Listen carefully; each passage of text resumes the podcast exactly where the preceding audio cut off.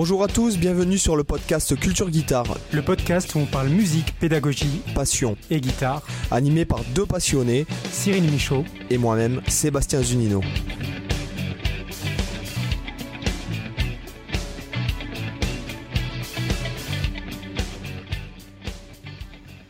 Salut les amis, on se retrouve pour un nouvel épisode de Culture Guitare avec Sébastien.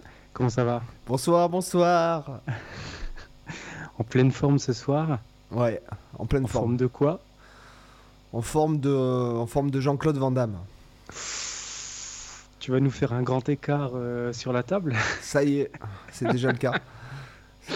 J'ai fait, j'ai fait un grand écart fa- facial. Euh, Avant de commencer le podcast, j'ai fait un petit Mawashigiri, tu vois. Ouais, Et puis nickel euh, pour se mettre en jambe. voilà, c'est le cas de le dire. Et puis là, je suis en grand écart facial. Je vais essayer de tenir tout le long du podcast comme ça.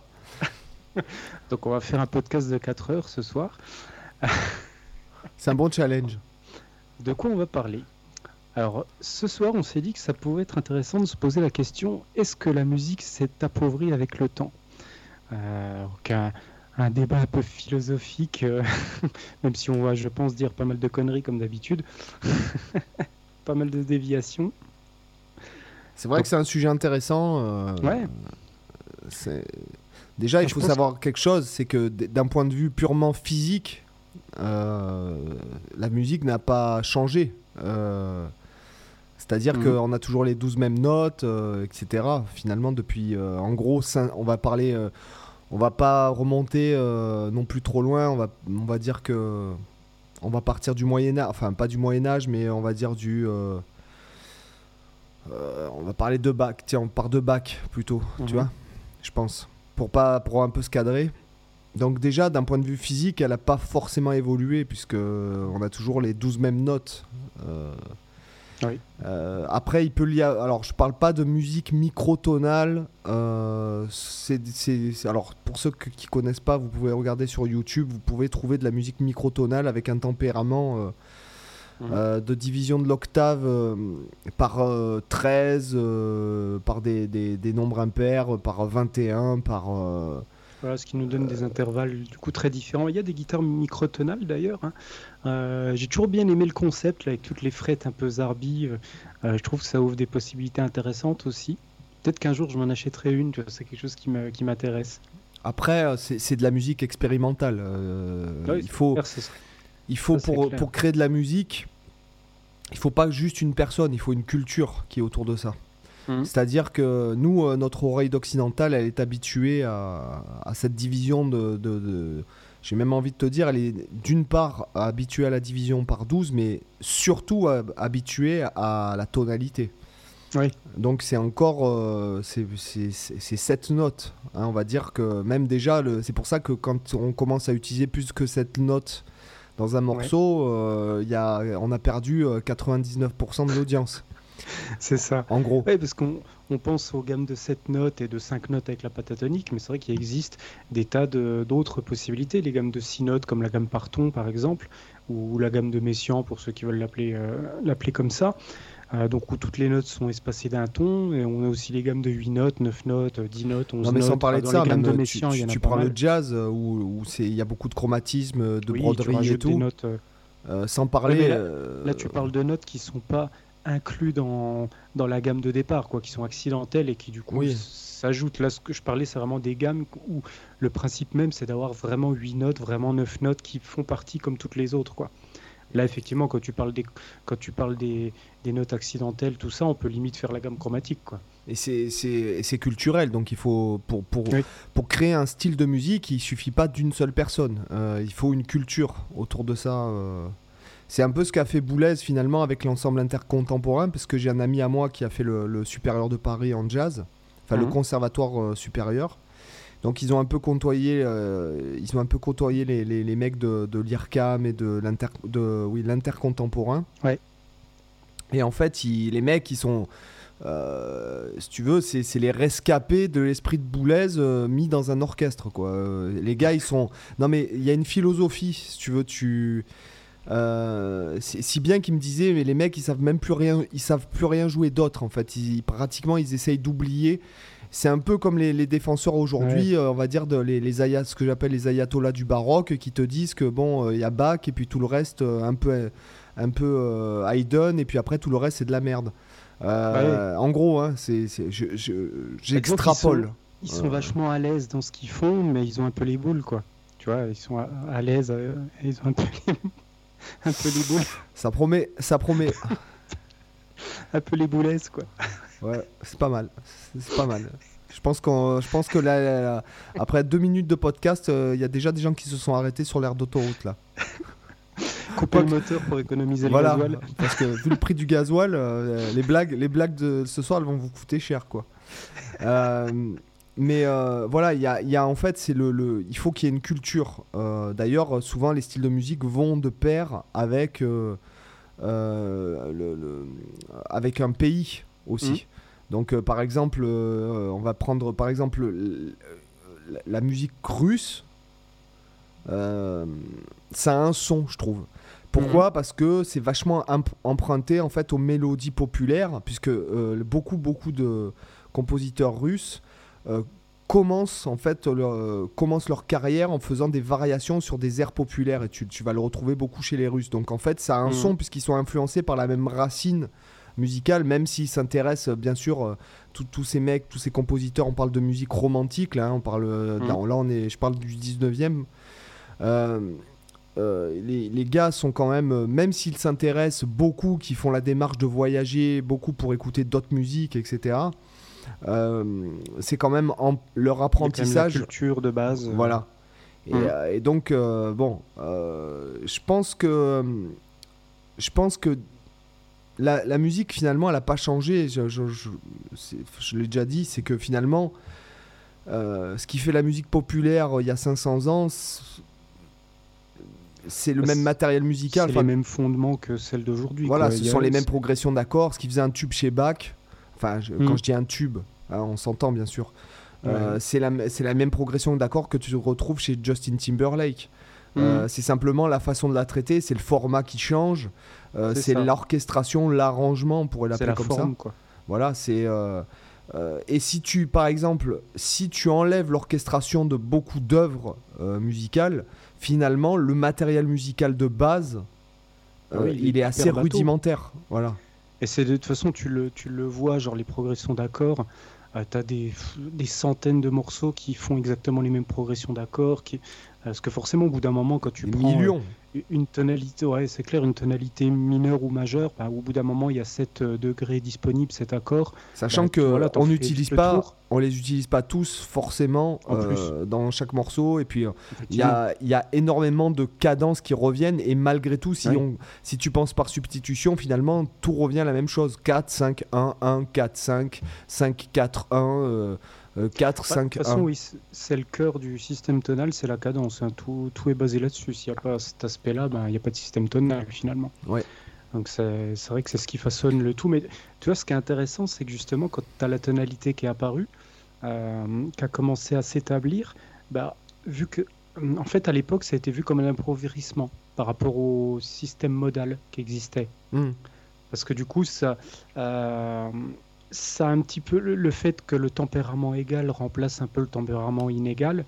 Ça a fait que ça, j'ai envie de dire que ça a banalisé un peu toutes les gammes en les faisant sonner un peu toutes pareilles, en, en éliminant, en éliminant ce qui pouvait faire la différence. Tu vois, chez Bach, par exemple, quand tu, quand tu jouais en tempérament inégal euh, des, dans certaines gammes, euh, tu avais des dissonances de plus en plus marquées à mesure que tu avais beaucoup de dièses ou beaucoup de bémols.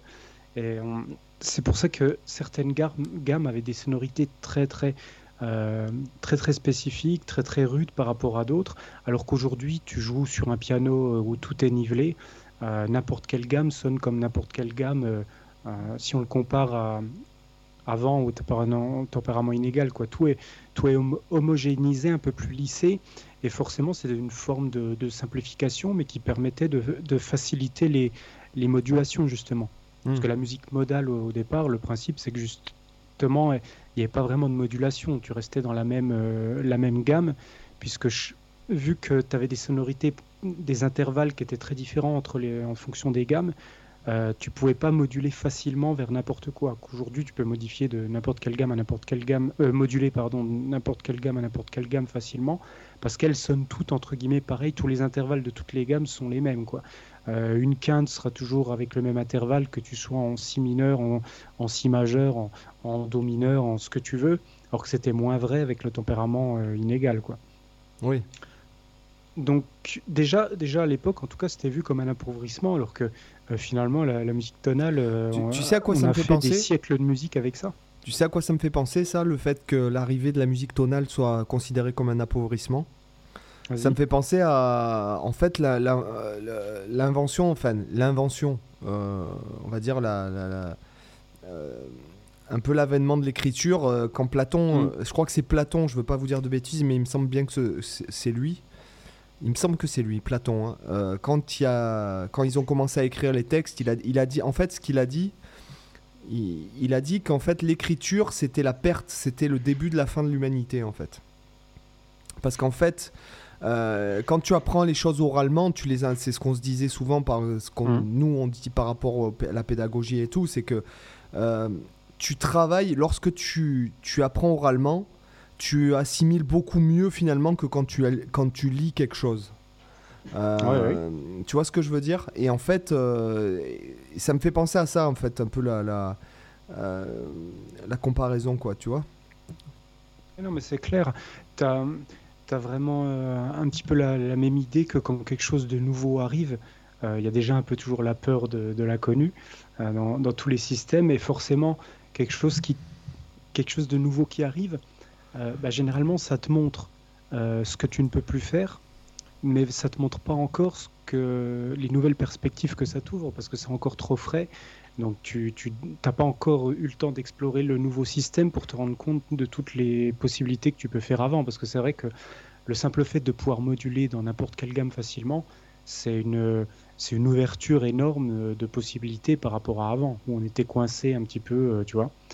Donc c'est vrai que c'est ça, quand il y a des nouveaux systèmes qui apparaissent, il y a ce que tu perds avec l'arrivée de ce nouveau système, parce que forcément il change des choses par rapport à avant, mais il y a ce que tu gagnes aussi. Là, je pense, tu vois, en, en, étant un peu plus récent, je pense par exemple, euh, alors, on pourrait, c'est pas vraiment un système, mais je vais, je vais en parler un peu comme si c'était un système, euh, le mixage. Tu vois, le, le, et même on pourrait parler du timbre de manière générale. Mm. Euh, quand tu vois toute la, la variété aujourd'hui, quand tu vois toute la variété internationale, le, la musique électro, etc., le mixage, c'est devenu une dimension de composition autant que le choix des accords, que le choix des notes. Et tu as des morceaux, ils tiennent euh, juste par leur mixage. Il y, a des trucs qui, voilà, s'il si, euh, n'y avait pas eu de studio d'enregistrement, de choses comme ça, le morceau il tiendrait pas si tu le jouais acoustiquement, tu vois. Et en fait, c'est une dimension supplémentaire qui, qui te rajoute aussi des choses qu'on ne pouvait pas forcément faire avant. Tu, tu prends l'exemple des Beatles, quand euh, tout ce que les Beatles ils ont expérimenté, euh, parce que c'est eux quand même qui ont popularisé énormément de choses, qui ont testé énormément d'effets sonores, quand ils ont commencé à pouvoir accéder dans les années 60 au, au, au studio, ils ont expérimenté des tonnes de trucs. Et euh, tu, tu, vois la musique des Beatles, elle est extrêmement, extrêmement riche en recherche de son, en, oui. en, en mixage, il y a plein d'idées super.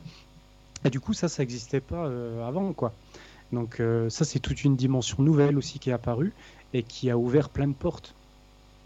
Oui, c'est vrai. Euh, les, les, textures, c'est ce qu'on disait. Mmh. c'est ça. Ouais. Donc ouais, non. Après, je, je, disais, je reviens sur un truc que j'ai dit après parce que euh, quand je disais le matériel est quand même simple, bon, euh, ça, ça dépend. Les, tu prends les études de Chopin ou de Liszt. Euh, tu prends euh, les concertos pour piano de Rachmaninoff, euh, le matériel musical, là, il, même si ça décrit des harmonies, là, c'est carrément les parties écrites sont extraordinaires. Enfin, je veux dire, c'est pas mmh. juste. malgré tout, ça reste des arpèges, ça reste des, des trucs quand même assez conventionnels. Mais quand même, c'est quand même énorme quoi, la, la composition. Hein. Ce serait comme de dire bon, tiens, les morceaux de Steve Vai, le contenu, il est aujourd'hui, on va dire, le contenu, il est il est euh, basique en fait non il est quand même c'est écrit c'est enfin tu vois il y a ouais. quand même euh, c'est il y a des parties écrites quoi hein, donc euh, c'est pas euh, mais si on si on réduit au maximum les parties euh, par rapport à ce que c'est c'est à dire ce sont des des, des, des comment dirais-je des broderies autour d'harmonies assez rudimentaires quoi. D'ailleurs, c'est pour- parce que à cette époque-là, euh, mets-toi dans, je sais pas moi, au 19e siècle, si t'écrivais un truc modal euh, qui part en lydien avec euh, des, des, euh, des- ou de, de la tonalité, de la tonalité Oui. en un seul mot. C'est-à-dire qu'il n'y a pas de, tone- de centre tonal, ou rien qui te rapproche à un centre tonal évident. Euh, c'est limite, t'es foutu quoi. Enfin, ta carrière était finie quoi. hein, euh, euh, Il y en a qui ont expérimenté ce, ce genre de choses. Euh, alors, je sais plus quel, euh, quel compositeur l'avait fait, mais il y a un morceau qui s'appelle Nuage gris. Euh, alors, c'est un, compositeur euh, vachement connu qui, l'a c'est- fait. Ah, c'est un. Ukrainien C'est Liszt. Euh, là- Putain, désolé, elle était nulle à chier. Il était de. Tchernobyl. Ouais, c'est clair. Putain, désolé. C'est- mon, c'est mon, mon, mon grand écart facial qui commence à, à agir sur mon cerveau. oui, Liszt, mais aussi euh, contemporain, euh, t'as Chopin aussi qui a commencé à écrire des trucs en tierce majeure avec des modulations. Mhm. euh, avec des, des trucs un peu quand même parce qu'il faut savoir un truc c'est que ces mecs là sont férus de, de- de tout déjà sont férus de, Oui. de culture en général sont férus de, euh, littérature sont férus de, théâtre sont férus de, sciences de peinture et tout et ils expérimentent ils restent pas dans le petit cadre euh, qu'on- justement puisque il y, a- il y a quand même une, une révolution euh, culturelle à cette époque-là. Euh, on va dire que c'est un peu une deuxième renaissance. Et avec euh, l'industrialisation, euh, la facilité pour, pour les transports, le, tu vois. Donc il y a, y a quand même... euh, ils expérimentent, mais après, à la postérité, non, ça ça ne reste pas finalement.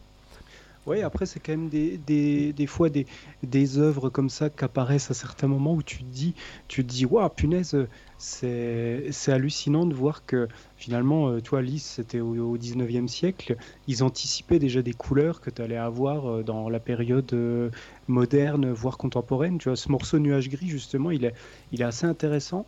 C'est un c'est un morceau pour piano, forcément, avec Liszt.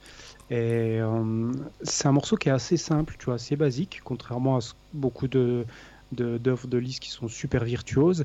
Et là, c'est un, un truc tout euh, avec des harmonies vraiment vraiment chelou. Donc, euh, j'ai plus en tête ce que je l'avais étudié en composition, mais ça date. Je t'avoue que j'ai plus en tête un petit peu l'harmonie, etc. Mais c'est vraiment des couleurs où tu as l'impression d'être un peu perdu au niveau tonalité, d'où l'appellation tu vois, du morceau nuage gris. C'est pas pour rien, c'est pour le côté euh, tonalité un peu, un peu grise où tu sais pas euh, vraiment te situer dans le centre tonal. quoi. Euh, c'est assez intéressant d'écouter justement des, des œuvres comme ça. C'est pareil, tu vois, je pense à. Il y a un morceau, alors pareil, je sais pas lequel c'est, mais c'est un de Beethoven, où tu as l'impression d'entendre le premier morceau de Ragtime. Euh, je, vais, attends, je vais essayer de le retrouver parce que c'est vachement intéressant. Euh, T'as l'impression d'entendre euh, Scott Joplin ou des trucs comme ça, quoi. C'est assez hallucinant. Euh, voir si c'est pas la, sonate numéro 32. Attends, j'écoute rapidement. Euh, je crois que c'est celle-là. Alors, j'ai pas de son. Ok. Il n'y a pas de son. Mais y a, en tout cas, il y a une pièce de Beethoven où vraiment, quand tu l'écoutes, tu te dis, punaise, le mec, il faisait du ragtime déjà à ce moment-là. De toute façon, tous ces gars, ce sont des avant-gardistes. Il faut savoir un truc, c'est que si eux restent à la postérité, t'en as des, des, des milliers de leurs contemporains dont on ne parle même plus aujourd'hui. Ouais. Euh, eux, ils sont restés, bon, ils ont marqué vraiment leur époque. euh. on va dire que Beethoven, c'est un peu le Mozart, euh, le, le successeur de Mozart au niveau de. Mm. parce qu'il était tout autant doué, on va dire. Mais que finalement, euh, dans, de leurs contemporains, il y en a des, des- des- des milliers, si ça se trouve, il y avait des milliers de gars qui étaient euh, tout aussi doués, qui ont fait des œuvres magnifiques, mais qui n'ont jamais été Ouais, qui ont jouées, été oubliés. qui ont été oubliés, qui ont été... euh, qui, et puis, ouais, qui sont pas passés. Comme aujourd'hui, euh, des fois, tu peux tomber sur un groupe extraordinaire parce qu'ils ont publié un truc sur Spotify.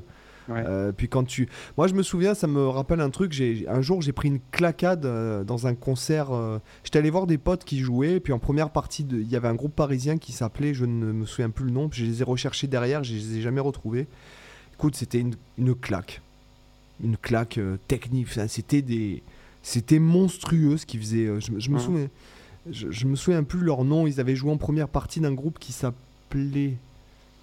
Euh, je crois qu'il s'appelait. euh, c'était le groupe que j'étais allé voir, c'était Indust, il me semble. Et le, premier, le groupe qui jouait avant eux, c'était. euh, Enfin, c'était monstrueux, quoi. C'était, euh, Ouais. enfin, c'était un groupe de Paris. Enfin, c'était euh, extraordinaire. Tu vois, les mecs. ils, euh, après, j'ai cherché leur CD. J'ai cherché. Ils avaient un pauvre MySpace à l'époque.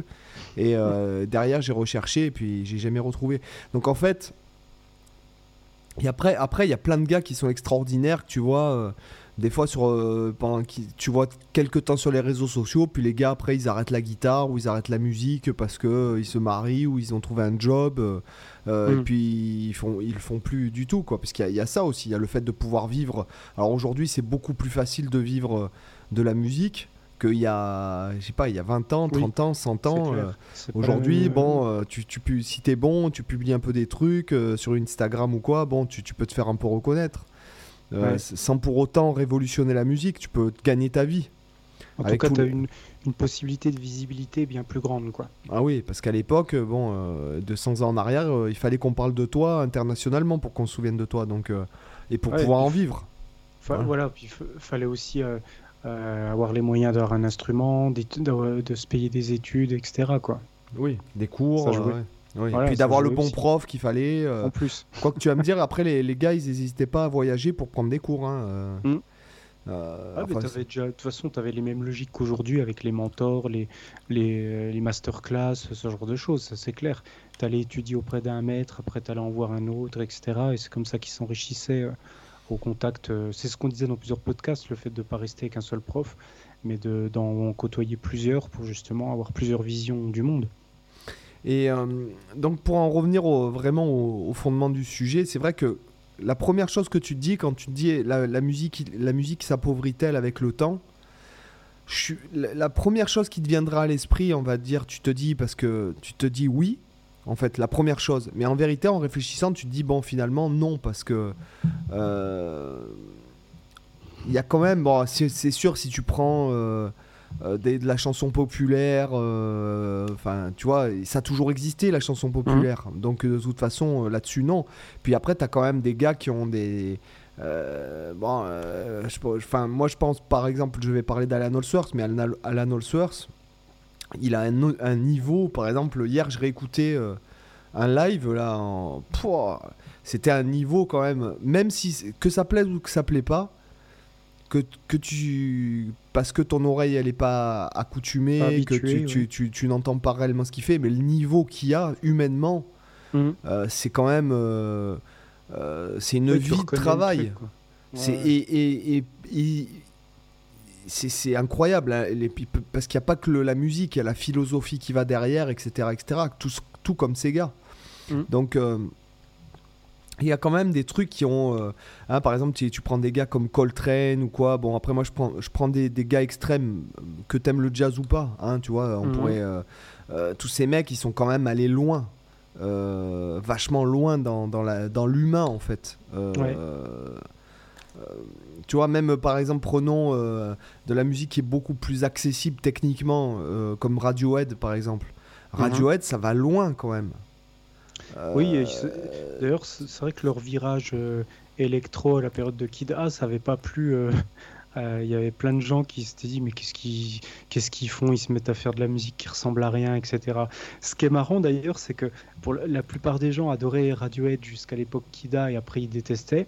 Et moi, j'aimais pas Radiohead jusqu'à l'époque Kida et à partir Non, de Kida, je trouve ça génial. Par exemple, c'est- moi ce que je trouve, c'est que à chaque fois qu'un groupe fait un tube, Mhm. c'est la chanson que j'aime le moins, moi. Tu vois Enfin, tu vois, par exemple, Creep, je Ouais. trouve qu'elle est pourrie cette chanson, quoi. Bah, moi, c'est pas ma préférée. Je préfère. Bah, pour, pour moi, j'ai toujours préféré Paranoid dans leur première Oui, période. aussi. Paranoid Android, Ouais, par ouais. exemple, qui est vachement bien. Airbag que j'adore L'album qui est excellent. l'album en 2000 euh, qui est sorti en 2001, c'était c'est lequel euh?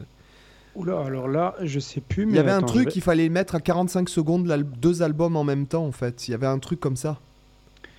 Attends, en 2001, attends, je vais regarder leur discographie, parce que je t'avoue que j'ai pas le truc. Bah, en 2001, c'était Amnesiac Kida, donc ça doit être euh, Amnesiac, je pense. Ouais, hein. il, est, il tue cet album quoi. Bah, de toute façon, ces deux-là, ouais, ils sont, ils sont top. Euh, Kida et Amnesiac, ils sont, ils sont géniaux, ces deux albums. Mais toi, c'est marrant ce que tu dis euh, avec euh, justement avec l'album qu'il fallait mettre à tel moment, etc. Il y a des groupes qui ont des idées géniales. Alors, ce groupe, c'est un pote qui m'en avait parlé. Euh, je retrouve plus, je retrouve plus le nom du groupe, mais c'est un groupe qui avait conçu deux albums. Donc les deux albums, ils pouvaient s'écouter indépendamment l'un de l'autre, sans aucun problème. Et le truc de fou, c'est que tu pouvais superposer les deux albums, les déclencher les deux ensemble, et ça te formait un troisième album. Un truc de fou. Alors à concevoir, tu vois, moi le côté composition, forcément c'est un truc qui, me- qui me fascine. Euh, C'était un groupe de un peu type métal, mais je je sais plus euh, lequel. Mais en tout cas, le, toi l'idée c'est pareil. Oui, Euh, tu, tu te dis là, tu vois, le- ça va vachement loin en termes de, de réflexion. euh, et, et du coup, là, il n'y a clairement pas une baisse de, une baisse de qualité, tu vois, ou de, de niveau dans la façon de produire de la musique, quoi. oui, non, c'est clair. C'est, enfin, il y a, y a- y a pas mal de trucs et puis la musique, elle est, je, je dirais, elle est pas, elle est pas finalement plus pauvre euh, réellement. Ouais. Euh, quand tu écoutes certains trucs, par exemple de Bach, effectivement, c'est vachement ornementé, etc., etc. Mhm. Euh, mais néanmoins, ça reste quand même dans, dans, un, dans une logique, en tout cas de l'époque. Par exemple, là, j'ai écouté il n'y a pas si longtemps les sonatas et partitas là, Ouais. pour violon. Ça reste, c'est très formaté euh, dans, un, euh, dans un moule. Mhm. Euh, c'est très mathématique par rapport à des, des, des règles imposées à l'époque. Ouais. Tu vois, c'est- Oui, ça reste dans un cadre, mais en même temps, c'est ce qui permet de libérer la créativité. Le Tu vois, celle en mi majeur, euh, bon, ce, ce Mhm. ne sont que des règles mis bout à bout, même si ça, ça sonne joli. Mais Ouais. ce ne sont que des règles de contrepoint mis bout à bout les unes euh, derrière les autres. quoi. Euh, je veux dire, il n'y a pas, tu vois, il y a pas la grande inspiration. Je dirais, par exemple, si vous écoutez, bon, moi, c'est mon œuvre préférée, mais t'écoutes par exemple euh, euh, le concerto numéro 2 de Rachmaninoff, Mhm. euh, c'est un éclat de génie. Il a été Ouais. touché, pour moi, il a été touché par Dieu là, euh, le, le jour où il a fait ça. Parce que c'est, c'est c'est pas, ce ne sont, même si c'est emprunté à des règles, euh, il y, a, il y a un éclat de génie. C'est comme, euh, je vais, je vais pour parler à l'audience euh, pour euh, que ce soit plus, plus facile. C'est le jour où il a fait Europa, euh, Carlos Santana, par exemple. Il Mhm. a, à ce moment-là, même si c'est, j'aime pas masses ce morceau, même, même petit déjà, j'étais pas fan, mais à ce moment-là, il est touché par quelque chose qui va plus loin que des règles musicales. Mhm. Hein, c'est le. euh, tu- Pas pour rien que c'est des morceaux qui restent dans les mémoires et qui sont toujours euh, voilà, cités en référence. Voilà, tu, rien. tu- tu vois, il y a, il y a des trucs comme ça où à un moment donné, tu dis, bon. euh, Il y a une alchimie. Il y a un une alchimie, a- ça va au-delà des règles musicales. Euh, Mhm. Toccata et fugue de Jean-Sébastien Bach en ré mineur, Mhm. euh, c'est à ce moment-là, il y a quelque chose, il y a quelque chose qui va au-delà de la mathé- des mathématiques, de la Même sur logique. celui-là, il y a- il y, a toujours un doute sur le est-ce que c'est vraiment Bach qui l'a composé ou pas. Mais à l'époque où j'étudiais au conservatoire, mon, mon prof de compo avait fait tout un cours là-dessus en montrant que pour lui, c'était vraiment une œuvre euh, qui était de Bach. parce qu'il y a plein de trucs dans la toccata et fugue qui sont complètement anormales et que seul un mec vraiment génial comme Bach pouvait, pouvait faire. C'est-à-dire que tu as des passages notamment où tu as, où, des voix, qui, ça c'est dans la fugue. Euh, la fugue, normalement, le principe, c'est que tu as plusieurs voix mélodiques. Tu as une, une voix qui va faire un sujet, puis tu as une deuxième voix qui va faire rentrer un sujet euh, à la quinte, euh, une, troisième voix qui va faire rentrer un autre sujet plus tard, etc. Et tout ça, c'est une sorte de, de gros maillage qui te fabrique quelque chose de, de vraiment très indépendant mélodiquement et en même temps qui te donne énormément de richesse tu vois, en, termes de sonorité. Et tu as des moments où tu as les voix qui disparaissent complètement, puis c'est juste des arpèges, juste des arpèges euh, bateaux. Et en fait, c'est tellement. Malgré tout, ça arrive à tenir.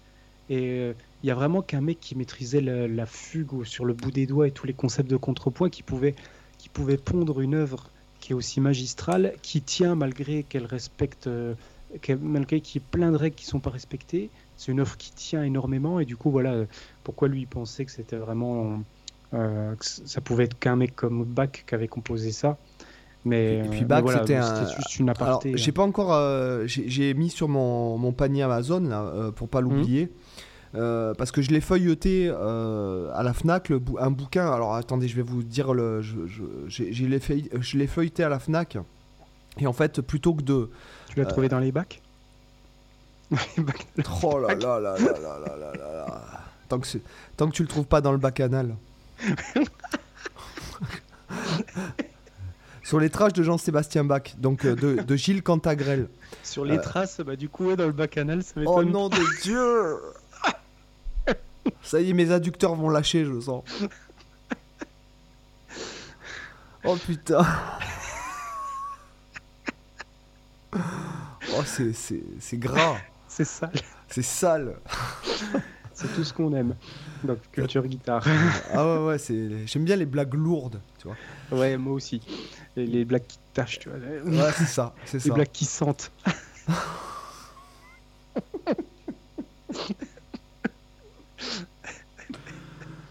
Oh là là. Donc en fait, euh, je l'ai feuilleté. euh, euh, donc euh, ça a l'air vraiment intéressant quoi. Mais bon, Mhm. ce que, tout ça pour dire, c'est c'est à- de ce qu'on m'a dit, enfin de, de toutes les anecdotes qu'on m'a racontées, parce que on m'en a raconté plein des, des anecdotes sur Bach. Mhm. Euh, C'était un génie mathématique aussi, tout comme Oui, euh, oui. Mozart. Mhm. Euh, c'est- ce sont des gens qui ont un, à la, de toute façon, euh, ce ne sont pas juste des musiciens, ce sont des, des- des cerveaux euh, extraordinaires. Bah, de toute façon, c'est clair qu'il aimait ça. Je me souviens que j'avais étudié une fugue de, de Bach où le sujet c'était un palindrome. Où, euh, du coup, il peut se lire euh, à l'identique, euh, à l'endroit ou à l'envers. Tout ça, ça montre que c'est des choses Ouais. où justement ça les amuse. Tu vois. Oui, Mozart, il l'avait fait. euh, il l'avait fait. euh, alors, Mozart l'avait fait sur une symphonie, je crois qu'il avait 14 ans, et j'ai vu qu'il y a un thème de Michael Brecker, donc le saxophoniste, euh, on va dire, de jazz dans les années 80, qui est plus ou moins pionnier aussi, enfin, pionnier aussi du jazz rock, qui, qui, pareil, il y, a- il y a un thème en palindrome, en fait. Mm. Euh, qui- Ouais, qui- c'est- ça, c'est des- c'est c'est toutes des petites choses comme ça qui sont un, un peu des petites madeleines de Proust comme ça que tu découvres quand tu analyses les trucs et puis qui sont, qui sont ludiques aussi quand toi tu composes. C'est toujours agréable de, de s'expérimenter sur des choses comme ça, tu vois. Et alors, je veux pas Et, vous euh, dire de bêtises, mais il y a des textes de Rabelais euh, en palindrome aussi. Euh, je crois qu'il y en a un à Ah oui. plus de 5000 mots et un, un à plus de 3000 mots. Enfin bon, je veux dire, bon, euh, c'est quand même. c'est du lourd. c'est- C'est du lourd, quoi, tu vois. Ouais, ouais. Donc, Rabelais, c'était un peu aussi ce même genre de. ce genre de personnage qui, qui aime. Mais aujourd'hui. Je pense que même si c'est pas popularisé, mais il y a toujours des gens comme ça qui sont. Regarde par exemple Jacob Collier. Euh, tu vois, euh, tu vois qui c'est Je Jacob- connais pas du tout. Jacob Collier, bah, en fait, c'est un, euh, c'est un génie, euh, c'est un génie musical, quoi. Après, la Mhm. musique, elle te plaît ou elle te plaît pas, mais niveau, il est, c'est un génie de la musique. C'est, vraiment ce qu'on appelle un génie. Ja- donc, tu tapes Jacob Collier, en fait. Collier comme le collier pour chien? Non, non. Quoique si, en fait, oui, oui, oui. D'accord. C'est dans quel domaine qu'il euh, qu'il fait C'est Ah bah c'est, euh, quel style Tu regardes, bon, c'est, son style, quoi. C'est son style. ah il oui jazz. des- Bah, bah, c'est pour ça que je connais pas. Oui, je, Non, je suis assez ouais, peu mais- connaisseur. donc non mais il est pas, ça. il est classé dans la catégorie Mais jazz, mais j'ai envie de je te dire qu'il fait du. Jacob Collier quoi. Ok, bah, je vais quand même écouter. Je me suis mis ça de côté là. Euh, et tu regarderas, tu regardes ses masterclass, Ouais. et là tu te dis ouais, Ah mais il est vachement jeune en fait. Ben oui oui, il est vachement jeune. 27 ans. Ouais. Et en fait, euh, tu regardes ses masterclass, des fois il explique des trucs. euh, Dis-toi qu'il arrive à, enfin, il a des capacités musicales qui sont il- oreille absolue. euh, Il joue tous les instruments euh, comme, un- enfin à sa façon. Enfin, je veux dire, Ouais. il est. c'est- Là, Ouais, c'est là où tu vois que c'est le génie. euh, c'est, c'est bon, oui, voilà, c'est euh, oreille absolue, connaissance euh, euh, d'harmonie et tout ce qui sont monstrueuses. Ouais. Et le gars, en fait, il arrive à t'expliquer qu'un piano, c'est jamais juste. Et lui, il te chante la vraie tierce d'une note, alors que le piano, il est censé être accordé. Et puis, en fait, Mm. il y, a- il y a cette vidéo qui m'avait choqué. Je me suis dit, putain, le mec. quoi. en fait, il te chante la tierce euh, juste d'une note en te disant que le piano est faux, en fait. Ouais. Tu Bah, vois en même temps, techniquement, il a raison. Oui, techniquement. piano, c'est faux. Oui, oui, oui, bien sûr. Mais bon, après, il faut arriver à chanter la vraie tierce euh, et en même temps ça, oui. jouer la fausse tierce, en fait. Oui, en plus. Euh, Ça- sans être perturbé par le fait que tu joues la fausse tout en chantant la Puis juste. pareil, euh, il te fait des trucs euh, de quart de ton, de, mi- de micro-ton. Après, il te fait du Mhm. 20. euh, il y a- J'étais tombé sur une vidéo Instagram où il faisait euh, 22 coups à gauche et 21 à droite, du 21 pour 22. Enfin, tu vois, que des trucs comme ça, quoi. C'est vraiment un. Sa mère est prof de violon en fait, et puis de Ouais. et, euh, voilà, c'est un génie, euh, c'est un vrai génie, c'est-à-dire un Mm. vrai génie au sens la musique te plaît ou te plaît pas, ça après ouais. c'est autre chose, mais d'un point de vue capacité musicale et cognitive, euh, c'est un génie, voilà. En plus un gars qui a, je pense, travaillé. euh, Ouais, évidemment, il y a du travail. De Bien sûr. Ça, on l'a déjà dit, hein, le don, euh, le don ne suffit pas. Bien sûr. Rappeler un de nos, un de nos anciens podcasts. Tiens, j'en profite, j'ai retrouvé le groupe euh, dont je parlais qui superposait des albums. Comme ça, si les, les auditeurs veulent aller écouter, c'est le groupe Neurosis, N-E-U-R-O-S-I-S. C'est un groupe américain de doom metal. Et du coup, ils ont conçu deux albums euh, qui sont qui ont été composés. euh, alors là, je me fie à la fiche Wi- Wikipédia. hein. Euh, L'album Time of Grace peut se superposer avec l'album Tribe of Neurot Grace. Ah non, c'est avec un album d'un autre groupe, un album de, de Tribe of Neurot qui s'appelle euh, Grace. Les deux albums ont été conçus de manière à se compléter l'un l'autre par superposition. Donc euh, voilà, pour ceux qui veulent, euh, qui veulent s'essayer à faire ça, comme ça vous avez les références. Et pour Beethoven, c'était bien la sonate 32. J'ai retrouvé. Bah tiens, je peux, je peux faire écouter juste le passage, comme ça. euh, attends, je sais pas si on va entendre.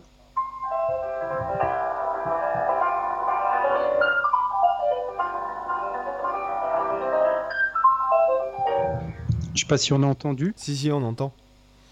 Oui oui, c'est ternaire. euh, oui. En tout cas, ça sonne vraiment. T'as l'impression d'avoir du, ouais, du boogie ou du, euh, ou du Scott Joplin, quoi, du, euh, du ragtime. Enfin, c'est- Oui, mais est-ce que c'est pas, est-ce que justement, est-ce que l'interprète, c'est la grande Donc, question, c'est 32 de savoir si l'interprète euh, n'étant- n'est pas Voilà, influencé par, euh, par euh, justement le ragtime et le joue comme tel, alors qu'à l'époque peut-être ça, ne se jouait pas Ah, comme je ça. t'entends plus. Alors, en tout cas, là, c'est vrai qu'on peut se dire qu'il été influencé, euh, euh, l'interprète, parce que forcément, euh, il a la connaissance aujourd'hui par tout le vécu, par toutes les musiques de l'existence du ragtime. Et effectivement, à l'époque, on peut se demander comment c'était interprété. Mais, mais c'est vrai que quand on voit tous les interprètes jouer ce morceau, tout le monde le joue de cette manière-là. Et sur la partition, quand tu vois la partition, c'est réellement écrit avec ce rythme typique. Donc, je pense qu'à l'époque, même si on n'était pas là pour écouter, c'était plus ou moins comme ça que tout le monde le jouait. Quoi. Après, peut-être le tempo, on ne sait pas.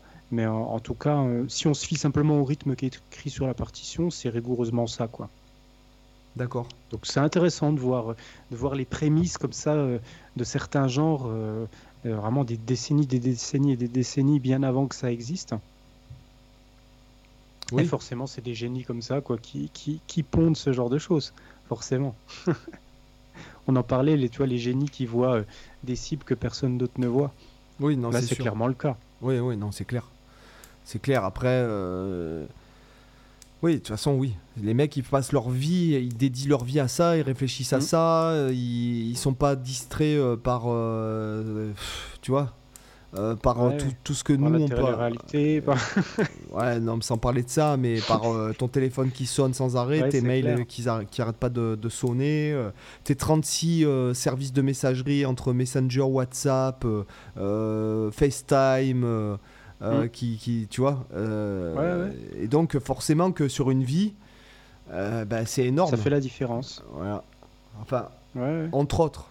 Et surtout le fait de, le fait de, stimuler son cerveau par euh, justement le, euh, le toujours en apprendre plus. Moi, je pense que c'est les, je pense que les capacités cognitives ont, décliné. En tout cas, pour les gens qui avaient accès à la connaissance, en fait. Bah ouais, après c'est vrai qu'il y a une. euh, J'avais vu des études là-dessus, effectivement, où, a priori vraiment l'intelligence était moins élevée aujourd'hui. C'était des études sur les gamins, sur les enfants, euh, que l'intelligence était plus basse aujourd'hui que, que. Bah, t'as le, t'as le fameux. euh, le fameux film Idiocratie qui est assez, assez intéressant, je vous conseille de le voir. C'est un, un film sur euh, le concept que la, la société devient de plus en plus conne parce que c'est les gens les plus cons qui se reproduisent le plus et que à terme du coup la société devient de plus en plus conne. C'est intéressant comme, comme film, c'est à voir, c'est marrant. Hum, mais, après, c'est vrai que quand tu regardes, encore hier, j'ai regardé une vidéo, euh, c'est une vidéo de Lina avec des, reportages où ils interviewaient des gens des années 60. euh, euh, et tu avais des gamins qui parlaient des années 60. Putain, les, les gamins qui parlaient dans les années 60, ils parlaient mieux que des adultes de 40 ans d'aujourd'hui. quoi. C'est un truc de fou, tu vois, ils ont un vocabulaire de, de malade, et ils s'expriment super bien. Euh, Aujourd'hui, tu entendrais un gamin parler comme ça, tu aurais l'impression qu'il parle comme un snob, tu vois, alors qu'à l'époque, c'était juste normal. C'est là que tu vois qu'il y a eu une baisse quand même assez monstrueuse de... de bah, déjà, l'art oratoire. euh, la euh, ça me- rhétorique. ouais. Ouais, ouais, la rhétorique, euh, le vocabulaire, la façon de s'exprimer, la syntaxe, euh, tout ça, euh, c'est une catastrophe. Donc Ouais. euh, ça m'étonne pas. Même quand tu regardes certaines chaînes YouTube euh, euh, dans le sport et tout, tu te dis ah les gars ils sont ils sont jamais allés à l'école, c'est pas possible.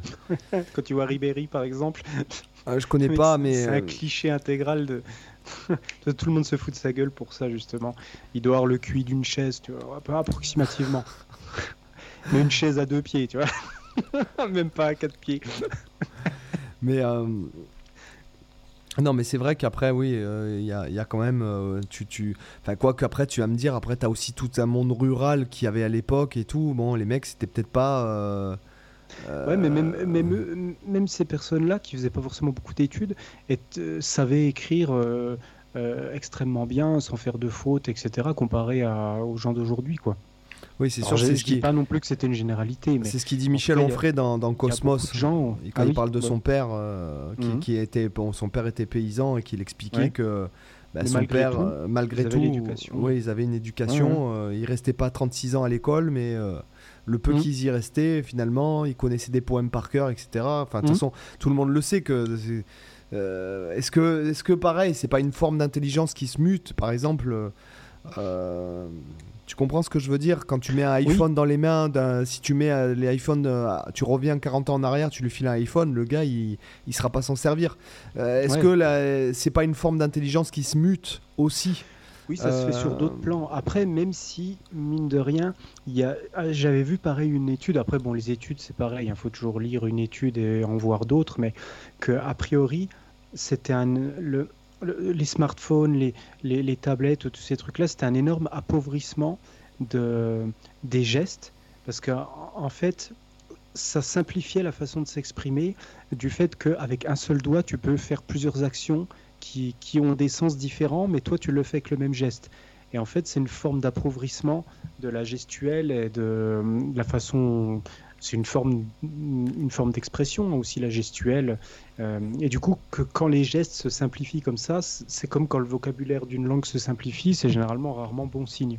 De toute façon, je vous invite, euh, pour ceux que ça intéresse, je vous invite à lire Décadence de Michel Onfray. Alors, bon, Mhm. vous savez que même si euh, son côté réactionnaire et, et, euh, hyper médiatisé me, pff, me saoule, parce que j'ai l'impression que quelquefois, de- d'être d'en savoir trop, finalement, ça te rend pas forcément heureux, quoi, en fait.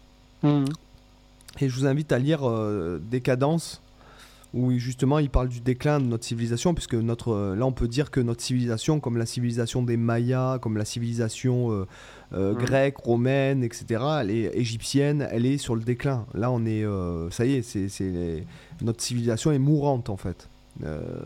Donc il explique tout ça dans, dans à peu près 1000 pages. Ouais. Donc, je- mais ça se lit super facilement. hein. C'est, vraiment. euh, je- malgré, malgré des. Comparé à Sapiens, là je lis Sapiens en ce moment et c'est vrai qu'il me dem- il demande plus d'énergie à lire. Il est vraiment bien. Euh, et justement, c'est marrant parce que je lisais ça dans Sapiens, mais l'ennemi de l'homme, en fait, en fait, l'homme dans Sapiens, il y a un truc qui m'a marqué, c'est qu'il dit que euh, le blé a domestiqué l'homme. Ouais. Donc je vous invite à lire. Sapiens de Harari. Donc euh, c'est vraiment un super bouquin euh, qui demande quand même plus d'attention. C'est plus difficile à lire. Bon, comparé à un livre de développement personnel que euh, même de 500 pages, tu peux le lire en une heure parce que ton cerveau, ça lui demande aucun effort. C'est comme regarder, Mm. j'ai envie de te dire, regarder un peu la télé. Euh, comparé à des livres euh, co- un peu plus littéraires, tu vois. Mais Michel Onfray, ça se lit vraiment. C'est ce qui me plaît chez lui aussi, c'est que ça se lit vraiment facilement. Et donc, il démontre et il explique parce que euh, c'est bien beau de dire que la civilisation est sur le déclin, mais lui, il t'apporte Oui. les preuves euh, il compare et il te, il met tout ça. Ouais, euh, Faire un constat, c'est bien, mais il faut aussi les argu- des arguments derrière Voilà. qui, qui étayent un peu de ce que tu souhaites euh, Donc, euh, sagesse de Michel. Onfray. Voilà. Euh, Mhm. Et Sapiens de Harari, euh, vraiment, qui, qui est vraiment intéressant aussi. D'ailleurs, on le voit, et c'est pour ça que je disais par rapport à ce qui se passe aujourd'hui, nous sommes le 9 mars 2022. Mhm. Euh, le prix du blé a explosé et c'est que je repensais à ce qu'il disait dans son bouquin. Je me disais, oui, effectivement, euh, le blé a domestiqué l'homme aujourd'hui, en fait. Mhm. Enfin, euh, ça a été une rupture. Voilà, Ouais. c'est une des ruptures. Voilà. Mhm. Euh, le- le- la culture à grande échelle, euh, voilà. Ouais, il y a plein de phénomènes hein, qui sont produits simultanément comme ça, qui sont interreliés, c'est c'est vachement complexe.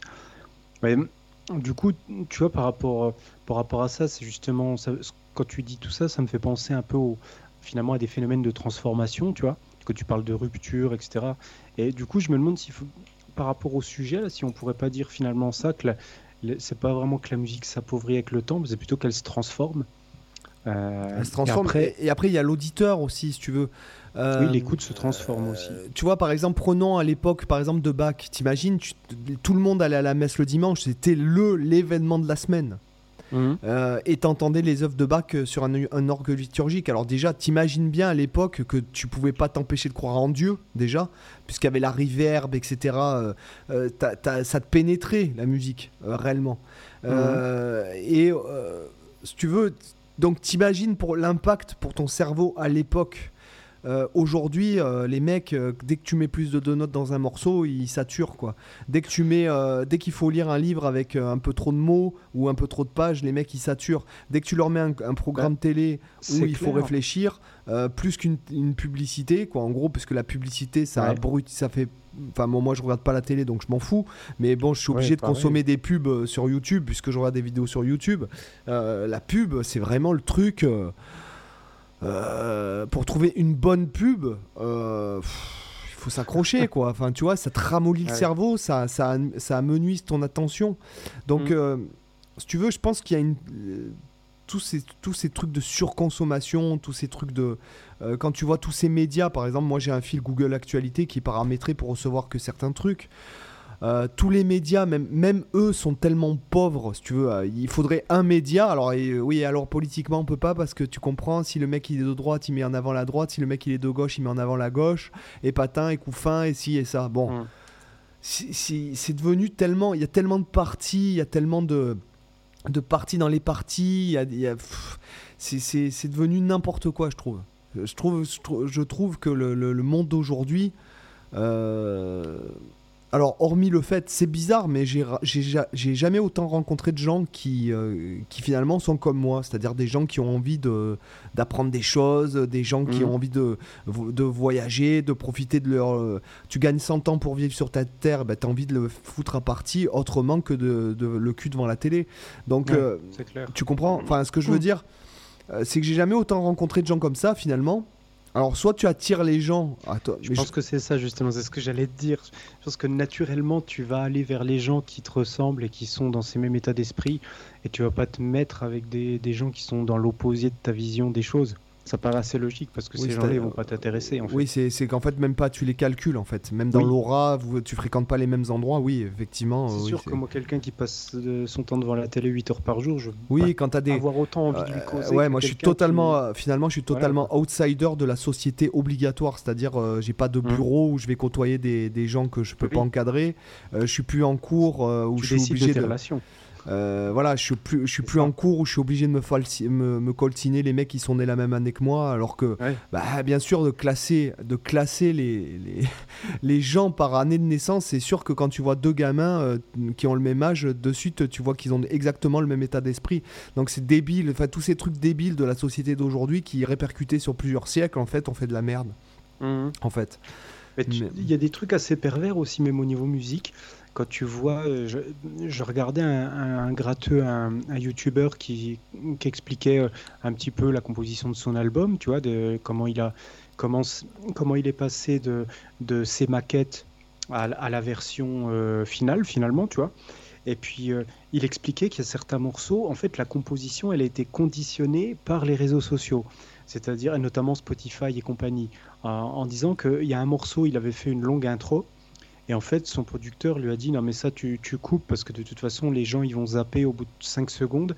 Euh, donc en, fait, des fois, même si en termes de chansons l'introduction se justifie. Tu vois, si, si on fait abstraction complètement du marketing, du business, de, de, de quoi que ce soit, et que tu réfléchis en pure euh, réflexion artistique de ce qui est bon pour ton morceau, des fois ça se justifie, tu vois, de faire des intros qui vont prendre le temps de se développer, etc., parce que ça va dans le sens du morceau. Bah, si ensuite tu dois le foutre sur Spotify ou autre, tu vas te dire ouais mais si je fais ça, as les gens ils vont zapper au bout de 5 secondes parce que ça met trop de temps à démarrer. Et, et du coup tu as, plein de phénomènes de composition qui, qui vont euh, qui, qui, évoluent, tu vois, genre les intros justement c'est des trucs qui disparaissent déjà à l'époque de la radio. Euh, si, si, le morceau il avait un solo de guitare ou s'il avait une outro un peu trop longue, t'es sûr qu'à la radio ils le cut comme des sauvages et ils en ont rien à foutre. Euh, et maintenant, c'est encore pire. Et quand tu vois notamment tu vois, les guitaristes Instagram, avec Instagram qui te conditionne à des vidéos de 60 secondes, euh, forcément, les morceaux, ils démarrent instantanément. Tu n'as même plus d'intro, tu n'as plus rien. Ça doit être direct dans le vif du sujet instantanément. Ça doit être dynamique le plus possible pendant les 60 secondes. faut pas qu'il y ait un moment de chute de tension, rien du tout, pour que la personne elle regarde jusqu'au bout. Ça, ça conditionne vachement la, la, la composition, en fait. Ouais, c'est. Oui, c'est. Après, tu, tu, peux t'en, tu peux t'en foutre. Oui, tu peux t'en foutre. Euh, c'est, je lisais, hein, par exemple, il y a un, un, artiste qui est très présent dans le monde de, la distribution, enfin de, de la musique aujourd'hui, qui s'appelle. Euh... Ah mince, comment il s'appelle? Il... Je, je l'ai sur Twitter en fait. Et ces tweets, c'est, des rares tweets que je reçois. Parce qu'il a, il a toujours une pensée. Euh... C'est Harry Steak. Ouais. Donc, oui, Harry Steak. Donc en fait, il est très dans le business, dans le truc. Et. Et c'est vrai qu'il te dit souvent, euh, fais pas les chansons que les gens ont envie d'écouter, fais les chansons mmh. que toi tu as envie de. Euh, ouais, ouais. Et finalement, comment tu peux. Enfin, c'est bête, hein, mais de vouloir plaire à tout le monde, hein, le résultat, c'est qu'on plaît à personne, quoi, finalement. Mmh. Euh, on l'a déjà souvent dit, c'est vrai. Voilà. Et après, au final, euh, est-ce que des fois le lâcher prise, comme tu vois, euh, quand on dit, est-ce qu'à un moment donné, c'est pas aussi de prendre une habitude, dans le lâcher prise?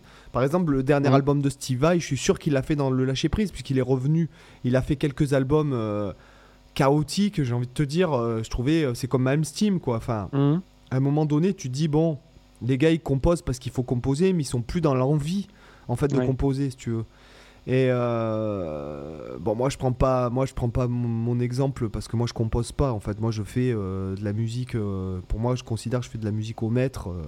Euh, Ouais. euh, franchement, je, tu vois, euh, au kilomètre même, ouais. tu vois.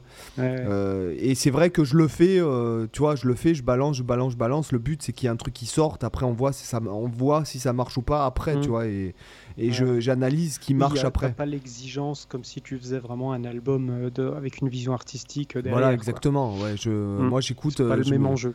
voilà, je me dis, tiens, ce, cet album-là, je fais euh, euh, ce thème-là, ou euh, autour de ça, ou euh, dans ce style, ou euh, euh, Mhm. épuré, ou machin, ou patin, ou couffin.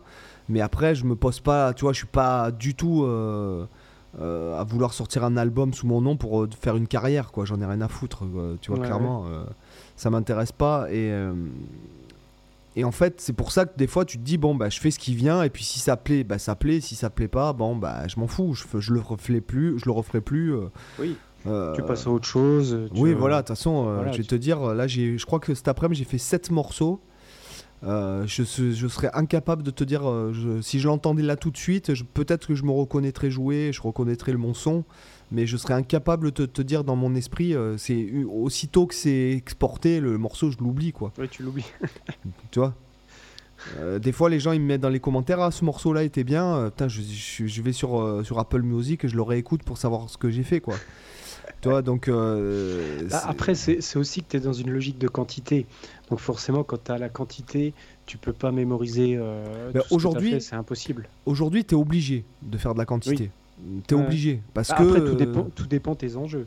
T'es pas bah, obligé. euh, Cite-moi par exemple, cite-moi par exemple aujourd'hui un groupe qui euh, sort des albums, euh, qui est qui est un groupe de après les années 2010. Non, même euh, je vais te dire qui s'est formé dans des années 2020 et qui aujourd'hui se fait connaître réellement et vit correctement de sa musique. Oui, je j'aurais pas un exemple en tête comme ça, parce que je suis pas non plus forcément les. Euh, c'est pas quelque chose que je suis particulièrement, mais je pense que ça existe quand même toujours. Oui, mais ce que je veux te dire, c'est que c'est plus pareil. Euh, le- Oui, ils après- vivent pas correctement de leur musique. Quand tu sais que tu as des groupes euh, que tu te dis, putain, ce sont des monstres, des monstres euh, et que les mecs, ils vivotent de leur musique. Bah, même, euh, moi, ça m'avait marqué, même un groupe comme Gojira, par exemple, ils expliquaient que euh, avant vraiment de pouvoir vivre de leur musique, il, euh, il s'est passé, euh, s'est passé des, une bonne décennie, voire plus. hein. Et quand tu reviens même, même à l'époque de Dream Theater, crois qu'ils ont mis plus de 10 ans euh, à pouvoir euh, percer et vivre euh, de leur musique. Voilà, tu prends Cannibal Corpse, tu prends. euh, c'est- tu vois, le monde de la musique, il a changé aujourd'hui. Si tu, Mhm. si tu, euh, moi, je prends par exemple, je, je parlais avec deux autres grosses chaînes, euh, en fait, qui font de la musique, alors de relaxation, bossa nova, et l'autre, il faisait des- du truc blues, parce qu'il y a Mhm. eu des, des grosses campagnes de démonétisation sur YouTube. Bon, les, les mecs, ils disaient, euh, si on publie pas euh, tous les... Alors eux, ils- leur politique, elle est différente. C'est un live plus un, un- une vidéo par jour. euh, Ah oui. une compilation de 8 heures quoi mais les mecs Ouais. ils, le mec il me dit il me disait ouais ben en fait il s'est fait démonétiser parce qu'il a fait 30 morceaux et que pendant ça fait un an qu'il publie une vidéo par jour avec 30 morceaux donc forcément que YouTube est arrivé lui a dit bon là mec Évidemment, il lui euh, a dit Coco, euh, euh, ouais non c'est- juste pas possible tu parce de notre gueule, quoi. mais bien sûr, c'est ça. Et donc il me disait, que- il me disait, mais c'est ça le business model de YouTube, c'est que si tu publies pas tous les jours, euh, tu, tu passes pas. Je, je dis ouais, non, c'est pas exactement ça non plus, mais bon, t'es obligé Mm. néanmoins. Tu peux pas te Oui, reposer une sur une, seule sûr. vidéo virale. euh, euh, tu vois, tu peux pas. C'est impossible parce que ça Mais tourne. après, oui, tout, tout, dé- tout dépend de ton objectif. C'est vrai qu'on en a déjà parlé euh, peut-être euh, dans un podcast, mais tout dépend ce que tu cherches. Tu peux, on on va dire qu'aujourd'hui, pour vivre de ta musique ou pour de, de l'aspect vraiment musical en général, tu peux tout à fait le faire. euh, je veux pas dire facilement, mais en tout cas, tu, tu peux le faire du moment que tu produis du contenu, même limite divertissement, sans forcément te prendre la tête à faire de l'artistique. Moi, je dirais que c'est surtout le côté artistique où c'est plus, mais ça a toujours été vrai, où c'est plus difficile d'en vivre. Mais quand tu es en mode producteur, c'est beaucoup ça difficile. dépend. hein. Sur TikTok, par exemple, euh, euh, j'ai une suggestion sur Netflix là pour regarder un truc de, de, de TikToker qui, qui se rencontrent dans une maison là. Mhm. Putain, mais en fait, tu te dis, non, mais les gars, ce sont des stars TikTok.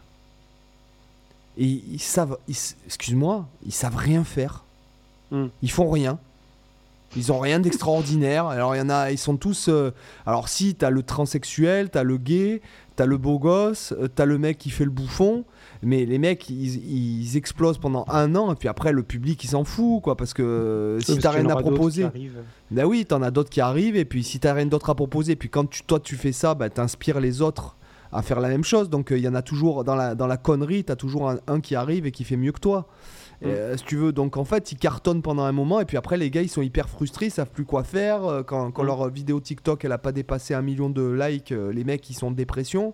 Euh, Après, là, tu, tu pars d'un exemple extrême, vraiment de gens sans aucun, aucune compétence ou talent.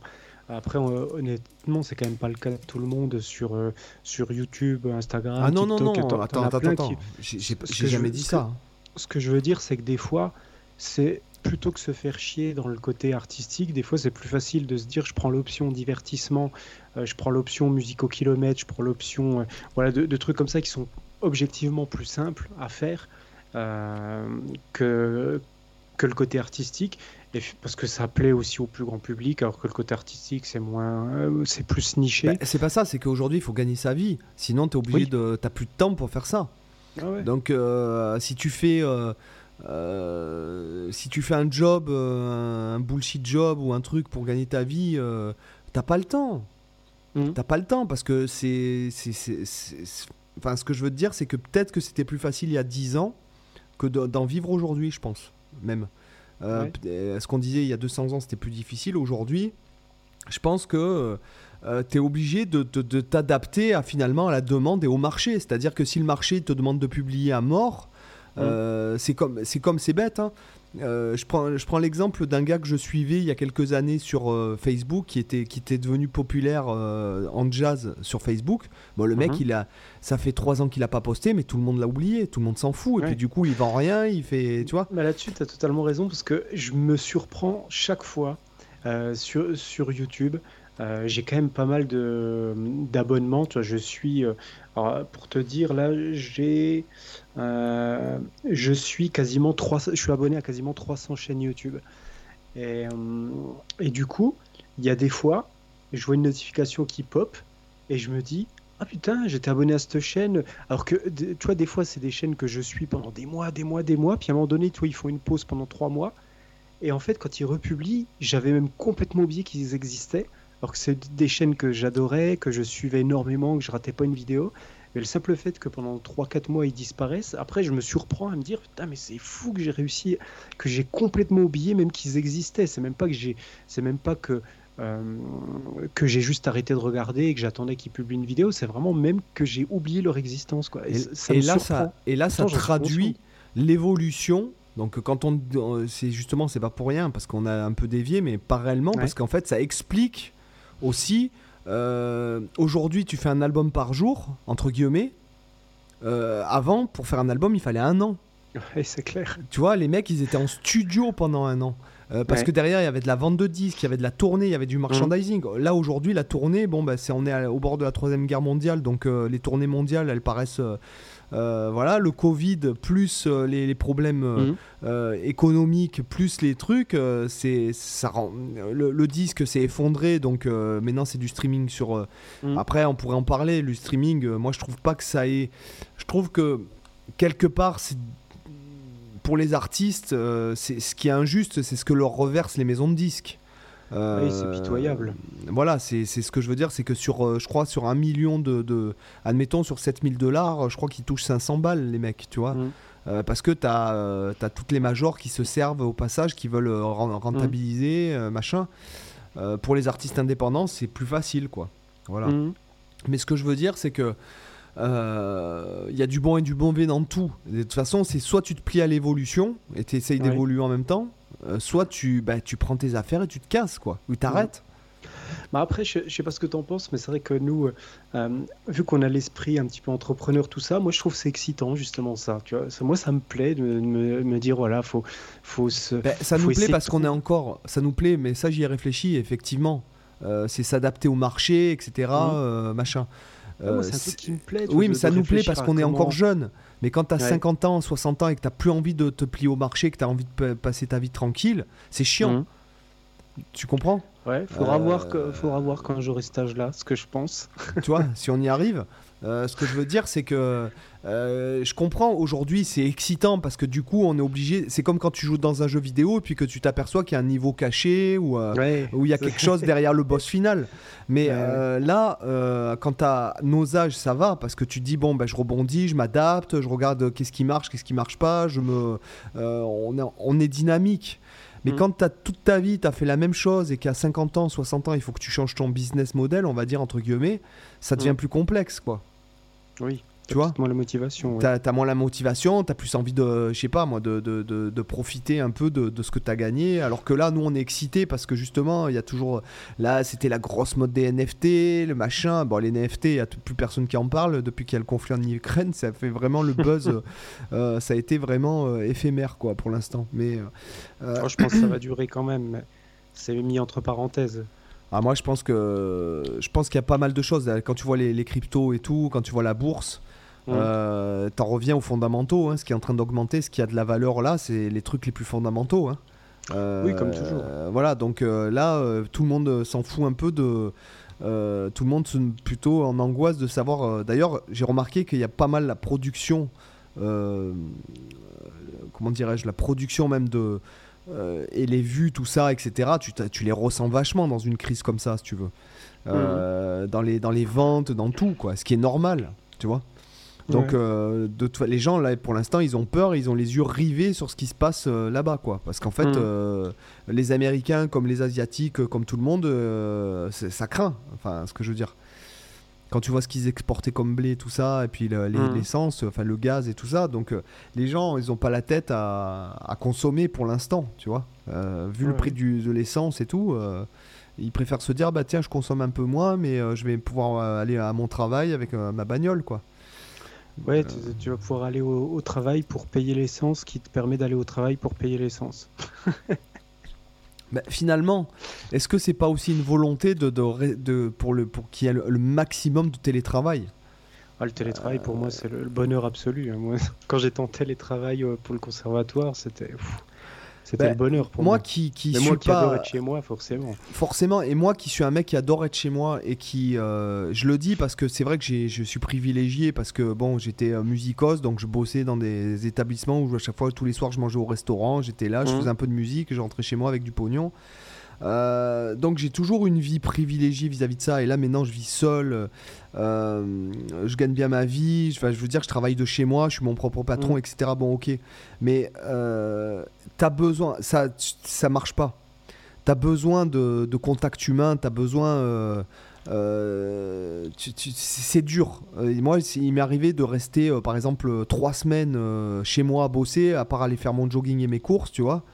Honnêtement, t- t'es beaucoup moins productif que quand tu reviens d'un week-end, euh, trois jours, tu t'es fait trois jours avec euh, deux, trois potes. Ou, euh, tu, tu peux pas, l'humain, c'est pas fait. C'est L'humain, c'est quelque- c'est un, c'est un être sociable et donc tu peux pas. c'est- c'est- tu, tu, en fait, tu mets en porte-à-faux euh, ta- ta- ta nature même en fait. Et le problème, c'est que effectivement, pour quelqu'un qui est contraint d'aller au travail avec des têtes de con, d'avoir des horaires, de, de se taper l'embouteillage le matin et tout, je veux bien qu'effectivement ça fait rêver. Mais au Mhm. final, non. Au final, tu seras toujours plus productif. Euh, Alors effectivement, tu pourras faire ton travail peut-être mieux et plus efficacement en étant chez toi pour, pour, les, pour les professions qui le permettent. Mais après, Mhm. il te manquera un truc, tu vas te dire, ouais, mais qu'est-ce que je fais de mon temps? Qu'est-ce que je fais de ci? Alors les gens ils vont se mettre à la guitare et tout, mais ça suffit pas en fait. Il faut, de, il faut du brassage humain. C'est- obligé. Même si, c'est- même si tu es le pire des, des, euh, des misanthropes, etc., des, euh, des, tu es obligé, euh, même moi qui aime, être la, qui aime la solitude, parce que moi j'ai des gens, par exemple j'ai un ami qui s'est séparé il n'y a pas si longtemps, il m'a appelé pour me demander euh, comment j'avais vécu la solitude. Alors je lui dis, moi franchement la solitude ne me dérange pas. Même moi qui suis comme ça et qui suis comme toi, puisqu'on en parle souvent, tu as besoin. Tu as besoin de contact, tu as besoin de parler à des gens, d'en rencontrer des nouveaux, de...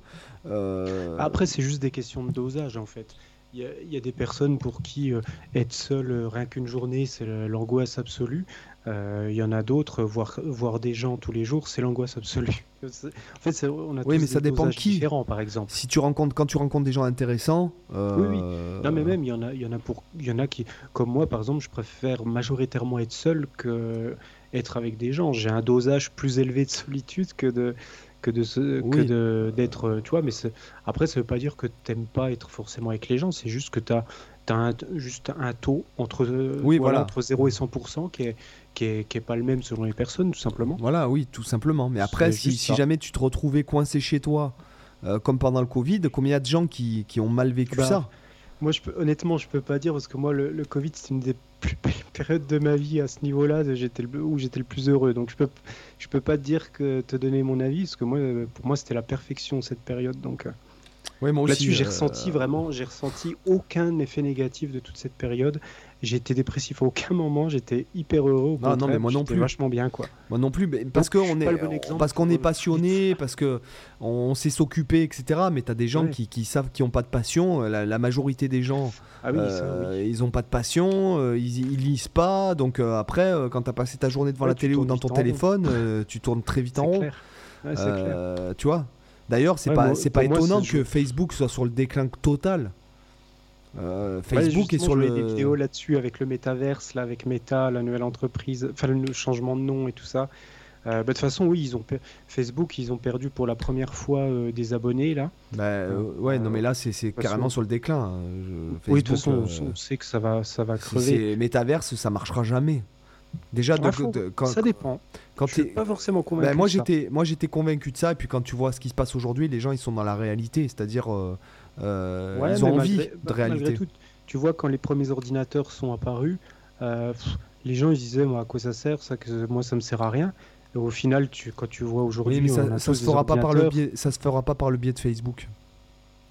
Non, non, déjà déjà grosse erreur de marketing changer le nom de ta marque euh, au- alors que tu es en haut du succès euh, déjà c'est je crois que c'est la pire des erreurs que tu puisses faire quoi c'est comme si, verra si comme McDonald's ça changeait de nom pour eux, mais- euh, Nike changeait de nom euh, Amazon changeait de nom euh, c'est c'est plus pareil C'est comme. Après, il a quand même gardé Facebook. C'est juste qu'il a créé une entité au-dessus plus importante qui contient Facebook, quoi. Oui, néanmoins, oui, mais c'est, oui, mais C'est un groupe, la- quoi. Oui, c'est un groupe, mais bon. C'est plutôt ça, la oui, logique. Oui, la logique, mais pour les gens, c'est assimilé à Meta en fait, mais non, c'est plus. Oui. Mais- tu, si tu veux. Mais bon, c'est clair que, c'est, que ça, ça perd en vitesse euh, de toute façon. Du, du moment que les générations jeunes vont, vont sur TikTok, sur euh, Instagram, sur autre chose, forcément qu'à terme, Facebook va crever, c'est obligatoire. À moins de changer, mais. Bon, puis au pire, c'est pas, c'est pas très important, hein, parce que Bah, moi, j'y Vu suis plus de depuis. Euh, J'y suis plus depuis. euh, alors moi, je publie euh, quand ça vous voyez que je, une larme. je, je- je publie sur. euh, c'est via une application qui me permet de pas être sur Facebook et de publier via Hein un dashboard externe. Euh, mais euh, franchement, Facebook, et je vois, il m'harcèle de messages pour dire Ah oui, un tel a dit ça, un tel a dit ci, mais putain, j'en ai rien à foutre. Tiens, je- tu vois, j'ai carrément foutu ça en spam, quoi. Ouais. Mais quand tu vois le nombre de mails qu'ils envoient pour te faire revenir sur leur plateforme, euh, pour faire consommer ta pub, la- leur pub, Ouais, euh, pareil, le, le prix de l'un. C'est pas comme, euh, comme YouTube où tu, tu sélectionnes ton. euh, tu sélectionnes ton, ce que tu regardes, oui. tu as oui, des suggestions intelligentes, as, tu peux être abonné. T'as euh, Adblock aussi, ouais, non, mais ça après. les pubs. Oui, mais ça, un jour viendra où ce sera plus possible, ça. En tout cas, pour l'instant, ça fonctionne. mais ce que je veux dire, c'est que. euh, Enfin bon bref, tout ça pour dire que ça va beaucoup, le- le- la musique a évolué en même temps que la société finalement. Mm. Et ce que je veux dire, c'est que... Les modes de consommation aussi, quand tu vois que la majorité des gens écoutent avec des systèmes de moins en moins bonne qualité, tu vois, la majorité des gens, ils vont écouter sur leur smartphone avec les enceintes pourries euh, la musique. T'en as quelques-uns qui vont écouter avec des casques quand même de bonne qualité. T'en as encore une plus petite minorité qui vont écouter sur des bonnes enceintes. Euh, donc en, en fait, la grande majorité écoute dans des conditions extrêmement dégradées euh, la musique. Mais ce que- Et en plus sur des formats extrêmement pourris, genre du MP3 ou des trucs comme ça. Donc euh, Et pour en revenir à ce que tu disais par rapport à, à ce que euh, l'émission que tu as vue qui a interrogé des enfants dans les années 60 et ceux qui interrogent aujourd'hui euh, euh, Mhm. la différence de langage, etc. C'est bête aussi, mais l'audience elle-même, euh, si tu veux, il y a de moins en moins de gens pour la musique qui serait trop, euh, de plus en plus évoluée en fait. C'est pour Mhm. ça quand tu écoutes la musique populaire, réellement, euh, elle est souvent, euh, souvent pauvre quoi. Après, tu vois, il y a quand même des artistes. Moi, je vois par exemple Stromae, c'est un, un artiste que je suis en train de vraiment de réécouter avec attention. Et je me dis que lui, ça fait partie des artistes actuels, je trouve, qui apportent quelque chose de vraiment différent de toute la soupe euh, que tu entends partout. Et euh, vraiment, il y a pas mal de ces morceaux où, quand je les ai entendus, je me suis dit, waouh! Putain, ça m'a, ça m'a inspiré. Tu vois, je me suis dit, Putain, là, il oui, utilise des rythmes que j'ai pas l'habitude d'entendre, il utilise des, des effets que j'ai, genre comme dans le morceau euh, L'Enfer par exemple, ou dans son morceau Santé, là, le tout, le tout récent, il est, le, le- le rythme est tellement au fond du temps qu'il est limite hors du temps, tu vois. Mais en même temps, ça tient quand même, c'est, c'est vachement, en fait, je trouve qu'il est vachement dans les, dans les subtilités, mais il arrive à faire des trucs qui tiennent vachement la route et qui sont Ah non, mais- super travaillés. Alors, j'aime pas du tout. super bien fait. J'aime pas du tout, mais je trouve que c'est bien. Lui, le Hmm. personnage, etc. Il est... Et ce qu'il fait, c'est intelligent. Ce qu'il fait, c'est. C'est novateur et tout. Après, ça me plaît. Ah, Moi, je peux pas écouter ça, c'est impossible. Euh, Mhm. Ouais, après, euh, c'est des questions. c'est- Le goût, ça c'est clair, mais après, que- moi ce que, ce que j'apprécie, c'est qu'il y, a- y a cette dimension où, contrairement à ce que je vais entendre euh, passer des fois où j'y fais même pas attention parce que c'est de la soupe, bah, là il y a un truc qui m'accroche l'oreille et je me dis, ah, là il que- c'est, ça reste de la variété internationale, mais il y a quand même quelque chose d'intéressant musicalement à en tirer, quoi. Euh, moi, j'ai vraiment un côté intolérant en musique. euh, tu vois, je, je- je fais une dédicace à un ami qui écoute le podcast, un très bon ami qui écoute le podcast, le podcast toutes les semaines, ça lui fera plaisir. Mhm. Il écoute Vianney et puis il a essayé de me convertir plusieurs fois. et moi, je peux pas, quoi. Ouais. c'est rien contre le personnage. hein. J'imagine il est très sympa, et il a du talent, sûrement. Mhm. Euh, mais moi, je peux pas, quoi. C'est et comme par 80% de la variété de- des artistes français, euh, je peux pas, quoi. Tu vois, moi, je peux pas. Ah, c'est vrai que je- ça m'embête de dire des noms, mais- la variété internationale, mais la variété française, c'est vrai que ça m'insupporte. tu vois, Marc Lavoine, j'imagine, il est très sympa, sûrement, etc. Je veux pas critiquer la personne, mais moi, musicalement, ça me hérisse, quoi. Mm. Euh, téléphone, hein, pour notre private joke, hein, je préfère le dire. Téléphone, moi, je j'ai jamais compris. tu Euh, raccroches, quoi. Ah, voilà, c'est. c'est- ouais. Je mets sur le. Je, je- je fais le 36 3367 et puis je les signale, quoi, tu vois. non, c'est 33 700. 33 700 pour signaler les numéros Tu qui t'importunent. tu te même euh, enfin c'est c'est j'ai- enfin moi j'ai jamais aimé ce groupe quoi je veux dire même de Mm. tout petit je trouvais que c'était du niveau musclé quoi tu vois de, du club Dorothée Euh, tu- tu vois après euh, Je vais te dire franchement que je préfère écouter les musclés. Parce que mine de rien, c'était recherché au niveau des textes. hein. ah ouais C'est un sûr peu grivois, mais, mais pourquoi il faisait la tyrolienne le, le son du tyrolien dans tous les dans tous morceaux? Je trouve, je trouve ça super épique. je te jure, je te jure, c'est super épique. Ah, c'est génial. Non, voilà, moi, il y a des trucs, je, je, je peux pas, tu vois. Autant. euh, euh, ouais, il y a des trucs, c'est impossible pour moi, tu vois. euh, voilà. Autant Goldman, bon, je, je trouve que le texte est bien, les mélodies sont bien, je, je, Mhm. je, je, trouve que le gars est vraiment talentueux, puis mais je le, peux, je peux le pas gars, il a, il, a, il a bossé comme un sauvage aussi. Il a compo... Quand tu vois la quantité de trucs qu'il a composé pour les autres, pour lui, etc., c'est une machine à produire, quoi. Voilà. Respect rien que pour ça, quoi. Mais, euh, mais après, euh, même Florent Pagny, etc., moi, je, je, je peux pas. Enfin, ça ça me, ça me- ça me- ça m'interpelle. p- Enfin, euh, mon oreille, en plus, ça, ça m'embête de dire ça, mais quand, je, quand en fait mon oreille, elle peut pas s'empêcher de se décoller de l'oreille technique. Ouais. C'est-à-dire que d'une, d'une, même si je suis pas, je sais, j'ai pas l'oreille absolue, mais je sais exactement ce, ce que c'est en fait. Dans ma tête, j'ai les degrés, si tu veux, qui, euh, euh, tu vois, quand, tu, tu vois les, déconstruis. Les, vo- les valeurs, si tu veux, de degrés ont un effet sur moi. C'est-à-dire que je- j'entends Mm. quand c'est euh, le quatrième, le premier, le, euh, le Bah premier oui. accord, je sais ce que c'est, le, le- euh, les, les sous-dominantes et tout. Euh, a un emprunt au mineur, je l'entends en gros comme une maison. Et je me dis, ah, mais tiens, au lieu de mettre la quatrième degré, il a mis le bémol sixième degré. Tu vois, il y a des trucs. En fait, j'ai tellement relevé de morceaux quand je faisais de la variété que j'étais intermittent qu'au final, en fait, mon oreille. euh, elle sait exactement ce que c'est quoi la musique donc si jamais euh, Et du je- coup, pour toi, c'est- ça paraît presque fade, quoi. Ben euh, oui, puisque en fait, euh, ça dépend de la façon dont c'est arrangé pour que ça soit Mm, grandiose. C'est ça. Euh, et Ouais. l'embêtant, c'est que, euh, à part dans Edith Piaf, à part dans Aznavour, euh, je, je Brel prends aussi. oui Brel aussi, mais bon, le, le chant m'insupporte. euh, le texte est génial, hein, sûrement, mais après moi, je, le, Je sais le- pas, j'écoute pas les textes, moi, mais la musique, elle est bien. je veux dire, le, le- moi, le chant m'insupporte là, tu vois. c'est et puis c'est tellement. euh, euh, Enfin bon, moi ça me ça me- ça m'a jamais plu non plus, hein, euh, Ouais. tu vois. Moi, c'est vraiment la, mu- la musique, je trouve que c'est c'est assez bien foutu, euh, justement par rapport aux autres types de variétés. C'est- Il y a plus de, il y a plus de taf, il y a plus, plus de choses à écouter. Parce que, après, voilà, c'est c'est vrai qu'on on a chacun un peu notre oreille technique. C'est vrai que moi, j'écoute beaucoup le côté instrumental. Je m'intéresse pas du tout au chant ni au texte. Donc, euh, donc pour moi, forcément, c'est dur la variété parce que vu que je m'intéresse ni au texte ni au chant, je m'intéresse qu'à la musique. Euh, du- coup, vu que beaucoup de variétés, c'est basé sur euh, prioritairement, genre la chanson à texte, pour moi, c'est- absolument pas possible. Quoi, je supporte pas ça. Genre Benabar ouais, par ou. Arthur H. Ouais.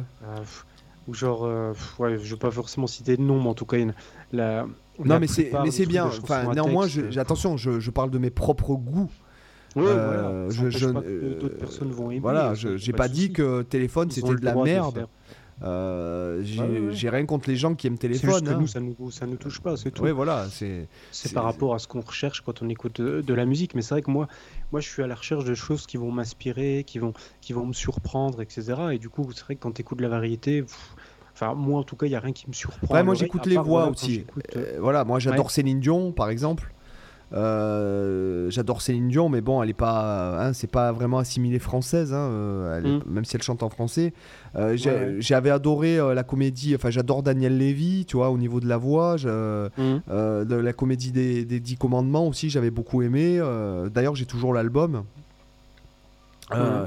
Enfin voilà, après, euh, j'adore les. Moi, c'est voilà, si, si les voix elles sont pas, euh, euh, si c'est pas un peu quand même un peu pas de performance, mais euh, un petit ouais, peu, un peu recherché, quoi. Un ouais, petit, peu, euh, raffiné. ouais, un petit peu raffiné. Voilà, moi j'adore Sinclair aussi, par exemple, Mhm. euh, tu vois. Mais euh, sinon, euh, pff, sinon dans la variété française, honnêtement, euh, euh, et la chanson française, puisque il y, y a certaines personnes qui font une distinction là-dessus. Mhm. Euh, bon, moi, c'est pas, ouais, c'est pas ma, ma cup of tea, quoi, tu vois. C'est, Mhm. voilà. Ouais, on se comprend. Autant euh, aux USA, obligé d'avoir un minimum de voix euh, pour percer, alors que dans la chanson française, non, en fait. Bah, suffit de voir Etienne Dao. Ouais. Mais après, il y a une démarche. Alors, je, je pense un peu comme toi, euh, je suis pas fan, mais il y a une démarche. euh, je pense que ça va au-delà, si tu veux, euh, même si j'aime pas du tout, hein, c'est pas la, la question, mais je veux pas le défendre, mais il y a une démarche euh, qui, qui va dans, un, dans, dans la new wave. Euh, euh, dans la, pardon, la- oui, c'est la new wave. euh, new, euh, new wave, ouais. Euh, Il y, y a un côté comme ça, si tu veux, de l'époque, avec les, les sons de boîte à rythme et tout. Donc, bon. Mhm.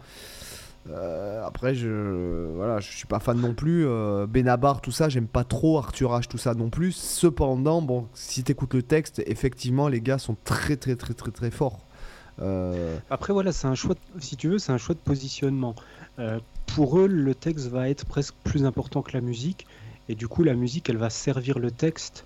Euh, c'est une approche différente, qui est autant valable que de, que de se dire que c'est la musique qui est au premier plan et le texte va être juste euh, un ingrédient en plus, mais que c'est la musique qui est le cœur. Les deux approches sont complètement valables.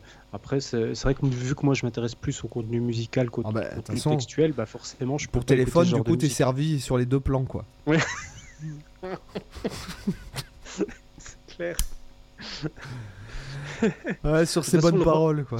Le rock français, ça n'a jamais été trop ma cam. Ah bah, t'as Trust. jamais- Euh, là, Même pour le coup, euh, non, Trust, c'était niveau texte, niveau mindset et niveau musical, ça le fait, quoi. Euh, Ouais, moi, je connais vraiment bien attiré. Trust. Hein Ça m'a jamais trop attiré. tu sais, moi, j'étais tout, j'étais, j'écoutais quasiment que du métal uniquement. et même encore aujourd'hui. Dans le métal français, des- par contre, euh, dans le métal français, t'as vraiment des bons trucs. Euh, Gojira. euh, Oui, c'est clair. Là-dessus, je suis euh, d'accord. hein. Voilà, dans- t'as as pas mal de trucs. euh, t'as même des groupes. J'avais rencontré à l'époque, euh, quand j'étais dans un groupe de métal, on, on avait fait un concert où en fait il y avait un groupe français qui était pas du tout connu en France, mais qui était Mhm. des superstars au Japon. Parce que t'as aussi D'accord. cette configuration là. T'as des mecs, euh, ils sont français. Bon, euh, alors je serais incapable de trop sortir le nom, mais autant dans, les, dans, dans des artistes français qui, qui en fait sont sur le marché euh, anglophone, euh, il y a quand même des trucs qui tuent. Attention, hein, j'ai Mm. pas dit que ce qui était français n'était pas bien, euh, etc. hein, Ouais. euh, hein, tu prends, euh, hein, pour, pour je vais prendre comme exemple Sylvain Luc. Bon, Sylvain Luc, euh, je pense qu'il a pas envie de, de mener une carrière de fou. Euh, sinon, ce mec-là, il serait aux États-Unis, mais ce serait, euh, pff, il serait, euh, il jouerait partout avec tout le monde. Il aurait peut-être Mhm. fait 150 albums. Euh, il a, c'est simplement un choix d'une vie plus pépère, euh, plus, plus, plus française, quoi. Mhm. Voilà. Après, tu, tu prends. euh, ah, Il y, en a des- y en a beaucoup des groupes de métal euh, en France qui, qui déchirent, notamment. putain, je me souviens plus de ce, de ce groupe là que j'avais vu là, qui était tellement énorme quoi. Committee, ça s'appelait Committee. Je connais pas du tout celui-là. Ah ouais, non mais je te jure, j'ai pris une claquade. Une claquade. Ouais. Ah ouais, ouais, ouais. J'ai- sur scène, j'ai- j'ai- putain, le premier morceau, j'ai fait qu'est-ce que c'est quoi C'était du gent avant l'heure quoi. En fait. D'accord. Je vais, attends, je vais me noter ça. Je vais aussi écouter. Tu vois. Committee, euh, ça- euh, comment ça s'écrit? C-O-M-I-T-Y. Mais seulement, je, je sais pas si je sais pas si on peut trouver des trucs de eux euh, aujourd'hui encore. D'accord. Euh, ouais, ils ont un ils ont toujours leur site. Bah, faudra que je vois sur YouTube si j'arrive à trouver des trucs, mais ouais, ça m'intéresse d'écouter ça. Et donc sur ce, je pense qu'on a bien traité le sujet, non? Qu'est-ce que t'en penses? Oui, euh, on a, on a bien fait le tour en long, en large et en travers. On a pris des chemins de traverse. On a- Là, je on commence à tout. je commence à fatiguer mon grand écart facial. Oui, c'est- ce que j'allais dire. J'allais te demander comment s'il s'en circulait bien. Là, si tu veux, c'est les coutures de mon caleçon qui commencent à me scier. euh. Ah bah, sur, sur ce, sur cette belle phrase poétique, euh, je pense qu'on va pouvoir enchaîner sur le lifestyle.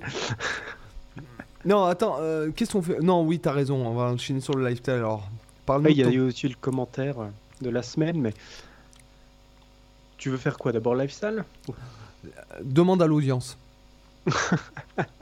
Bonne idée, je pense comme ça on va être là pour longtemps. bah, allez, on va, on va enchaîner avec le, avec le lifestyle. Donc euh, à la limite, je peux commencer.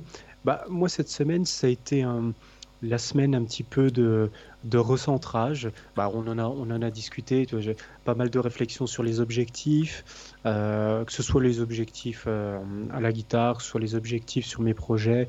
Voilà, comme on en avait discuté, j'ai refait la liste de, de, mes, de mes 10 valeurs les plus importantes pour bien recadrer mes, mes projets, d'aller dans la bonne direction, pas me lancer dans des projets qui vont me faire perdre du temps pour pas m'apporter grand-chose. Donc c'est un peu la, période recentrage, la période un peu écriture, parce que du coup je vais reprendre l'écriture des livres.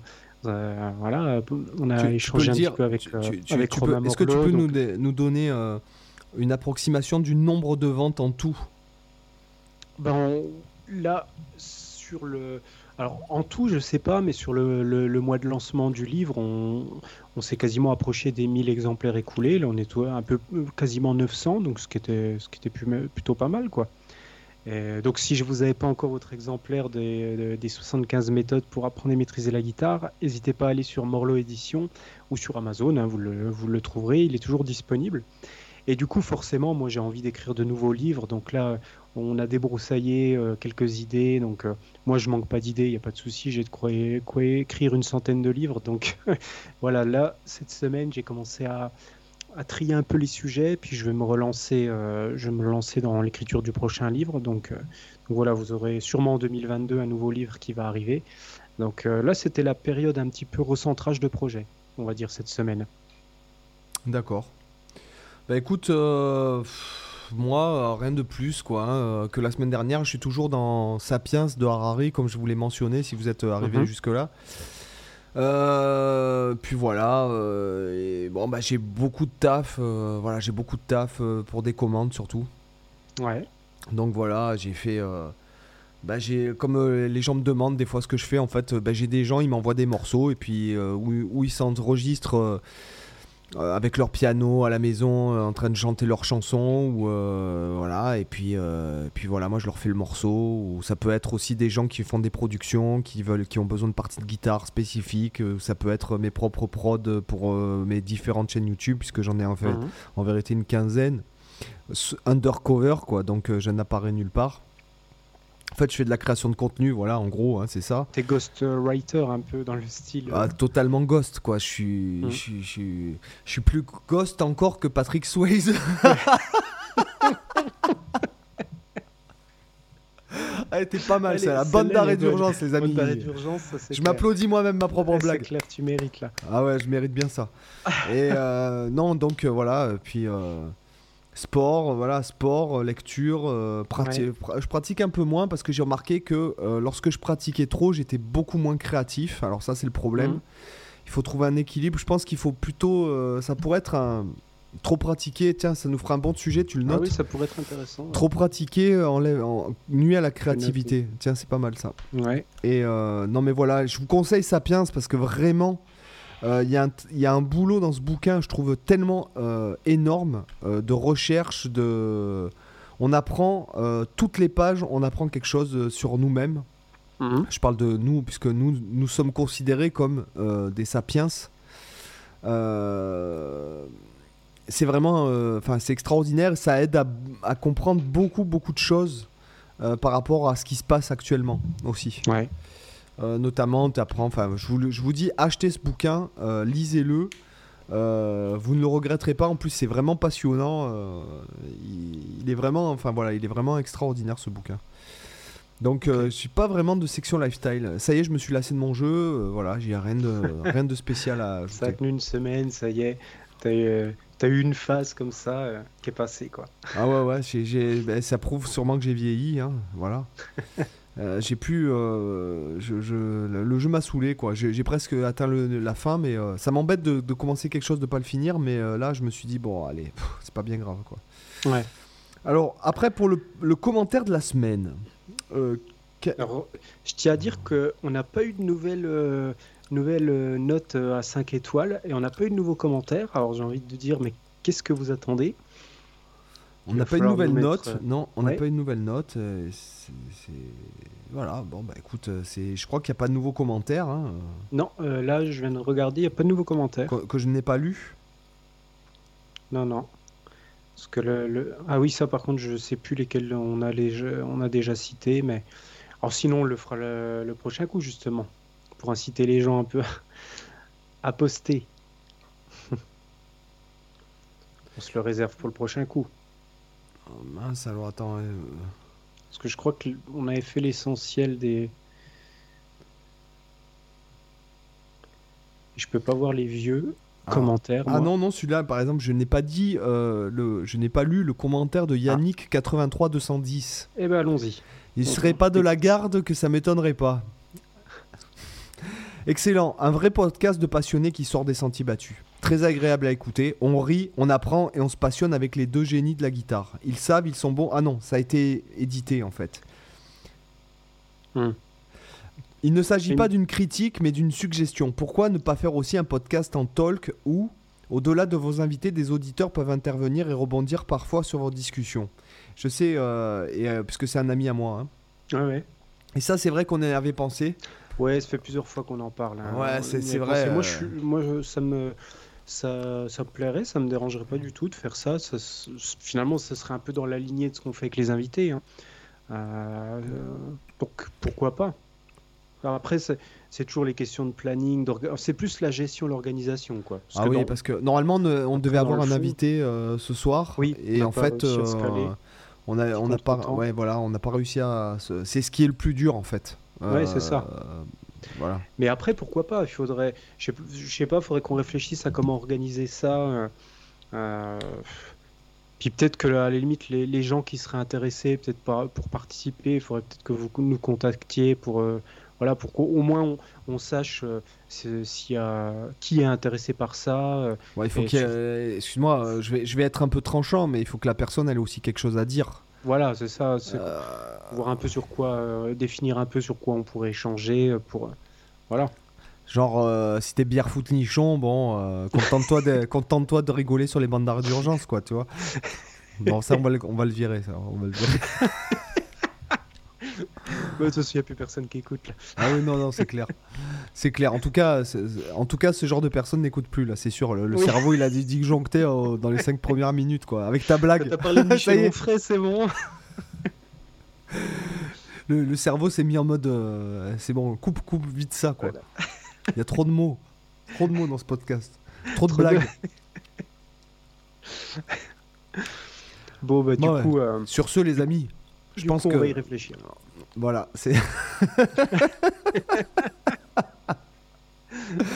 du coup, les amis, sur cette euh, bonne parole, euh, je vous dis à la semaine prochaine. À la semaine prochaine. Bye. Ciao.